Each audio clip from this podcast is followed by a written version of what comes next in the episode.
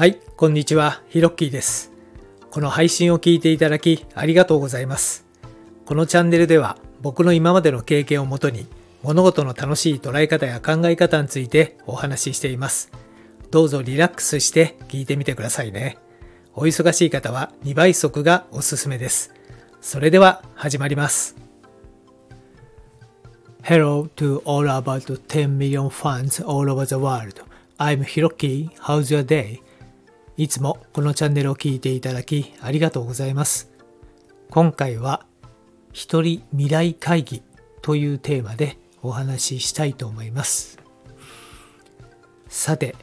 自分の未来を考える時間を週にどれぐらいとってますでしょうか？日々目の前のことをこなすだけになっていないでしょうか？気づくと年末になってないでしょうか？ちなみに今年はもう4月ですけれどもやりたいことがやれてますでしょうかと。いうことでいきなり質問攻めですけれども結構これ、えーいつも僕が後悔することは今言ってるんですけれども意外とですねやっぱり日々目の前のことを忙しくですねやってると気づくと、えー月日が流れていって気づくと年末っていうね、えーことがあります。はい。でそんなねえっ、と時に、まあ、やっぱり定期的にね、えー自分のやっぱり未来というものをやっぱり考えた方がいいんじゃないかなというふうに思いましてまあかなりもう20年前ぐらいからですけれども、えーやっていることがあります。えーそれは、えー一人未来会議というものなんですけれどもこの話をねぜひシェアしたくて今回収録しております。まあ自分のねやりたいことを定期的に思い出して楽しく幸せな時間を過ごすまあ一人未来会議のおすすめ方法ということなんですけれども今日はそのやり方をですねえーお伝えしたいと思います。はい。えーまずですねこの未来会議っていうことを、えーやることのメリットなんですけれども、えーどういうメリットがあるかというとですねまあ、基本的に、えー未来っていうのはどういう仕組みになっているかというと今実際目の前で、えー行っている行動が未来を作っているんだなっていう意識をするということで実は未来が作られるって知ってましたでしょうか。はい。未来を意図するってことですね。なので、えーこれはあのゆっくりと聞いてほしいんですけれども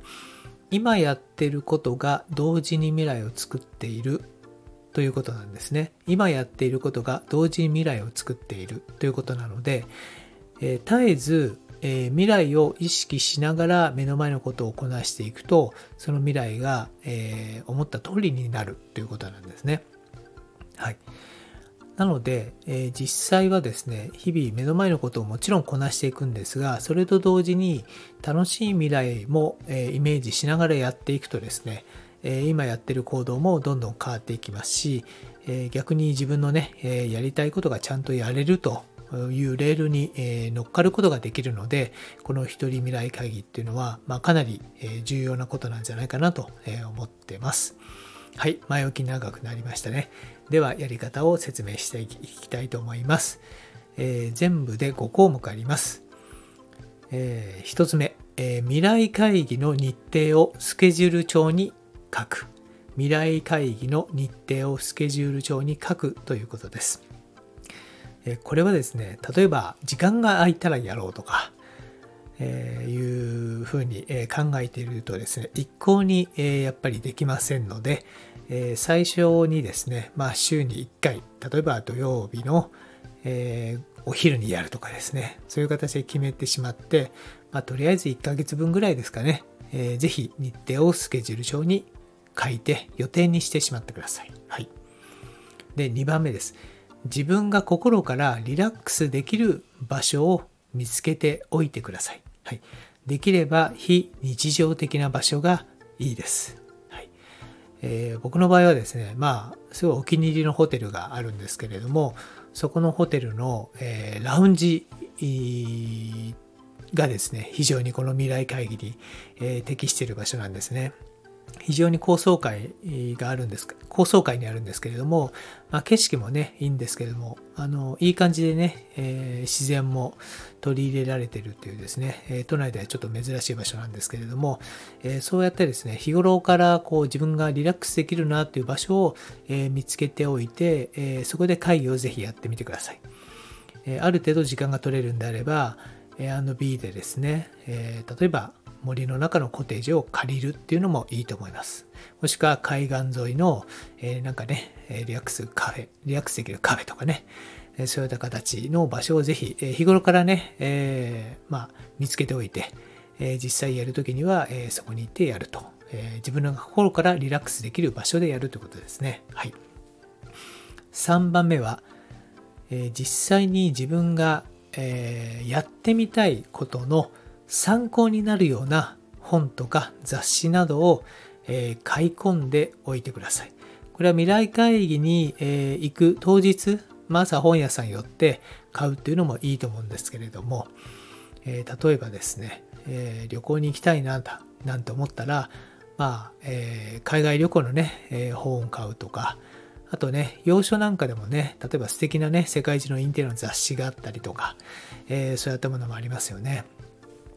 あと、まあ、ゴルフの好きな方だったら、まあ、世界のね、名門コースなんかを、え紹介している雑誌なんかもあります。はい。えそうやって自分がですね、ちょっとやってみたいなと、え思うような、えものに関連する、え雑誌ですね、えそういったものを買い込んでおいてください。はい。え4番目は、え気分が上がる筆記用具とノートを、え用意してください。はい。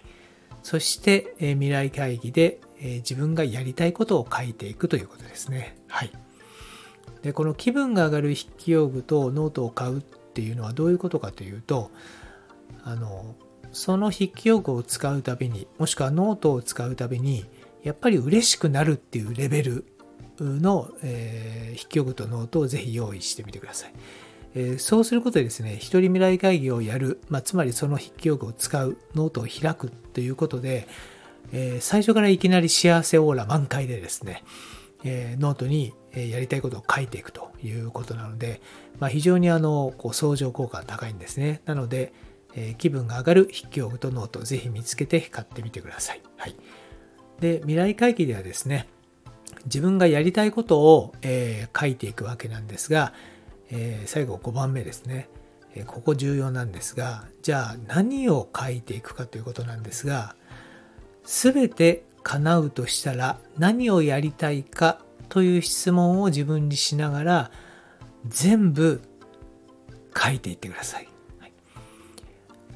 で、ここでですね、現実的に可能かどうかという思考はとりあえず外してください。これやると何百万もかかるから今は無理かなとかお金を貯めないとこれできないかなとかですねえー、そうやった思考が、えーと、よぎるのは、まあ、当然なんですよね。当然なんですけれども、一旦一人未来会議の時にはそれを置いといて、えー、まあ、あらかじめ買っといたね、先ほど説明しました雑誌とかね、そうやって見ながら、ああ、今度は、今度はね、なんかミラノのにね、ミラノにね、1ヶ月ぐらい行ってね、洋服買いまくりたいなとかね、何でもいいんですよね。はい。海外のね、雑誌、まあ日本の雑誌か、日本の雑誌ですと僕なんかえっ、ー、と、クレアとかね、あと、フィガロなんていうね、えー、女性、女性誌かな。えー、それは割と海外旅行の特集なんかを時折やってるんで、そういったものを買ったりしますし、まあ、あとは海外のね、えー、雑誌なんかも非常に、えっ、と、こうビジュアルでね、やっぱり訴えるとありありとね、えー、自分が行った時のね、感情なんかも先取りできるので、なので非常にそういう雑誌なんか大切なんですけれども、なので、全て叶うとしたら何をやりたいの？と自分に質問しながら、とにかく書きまくっていってください。はい。で、やっぱり言語化する、そしてノートに書くっていうのは、これ実は非常に人間にとって重要で、えー、まあ、ノートに書くことでそれを見ますもんね。で、できればね、小声でね、えー、書いた文章を読んでいくといいですよ。はい。えっ、ー、と、まあ、えー、いろんな五感を使いながら、まあ、その言葉を、こう、なんていうんですかね、脳の中に入れていくということなんですね。はい。なので、今言ったのが、まあ、一人未来会議の手順です。はい。で、これ、えー、一回やってですね、そのままということではなく、定期的にぜひ見直してください。見直す時には、もちろん新たなですね、あこれやりたいっていうのが日々出てきたりしますので、それを増やすっていうのも大切ですし、あとはですね、これ重要なんですけど、これはちょっと違うなというものは遠慮なく外してください。人間の感情とか思考っていうのはどんどんどんどん変わっていきます。その時にこれやりたいな、いい、いいなと思っていたものがですね、ちょっと違うなというものも実際に出てきます。で、これってめちゃめちゃ大切なことで、どういうことかというとですね、大体最初自分のやりたいなっていうことを書いていくんですけれども、実はその内容が誰かの好きなものになっている可能性がかなりの確率であります。誰かの好きが自分の好きになっている場合もあるということですね。結構この世の中はですね、マーケティングの世界です。なので、これ欲しいなと思ったのが自分の意思であるというふうに思っても、巧妙に、えー、いろんな、えー、ところで仕掛けられたマーケティングに乗って買わされているっていう現実もあったりします。なので、本当にこれ自分が好きなのかどうかっていうのはですね、結構時間をかけないとわからない場合があるんですよ。はい。なので、この一人未来会議も最初にバーっと例えばですね、20個、30個書いたものが、ほとんどが、あ、これひょっとしてと、自分はそんなに好きじゃないと。誰かがいいと言ってたから自分もあたかもそれが好きなように思わされていたなんてね、えー、こともありますので、ぜひ一人、ぜひ一人未来会議ね、定期的に見直して、えこれちょっと違うなっていうのは外していっていただいて、新たに好きだなと思ったものは、え増やしていってみてください。で、そうすることによってだんだんとですね、本当に自分がやりたいことっていうのが見えてきます。なので、一人未来会議ですね、えー、ぜひ、えー、習慣にしていただいて、えー、明るい未来、まあ、楽しい未来をですね、えー、築いていっていただきたいなと思っております。というわけで今回のホラ吹きチャンネルはこの辺で。今回のお話がお役に立てば嬉しいです。このラジオを引き続き聞いてみたいと思われましたら、どうぞ躊躇なくフォローボタンを押してくださいね。今日も最後まで聞いてくれてありがとうございました。それではまたです。Thank you for listening till the end. Let there be prosperity.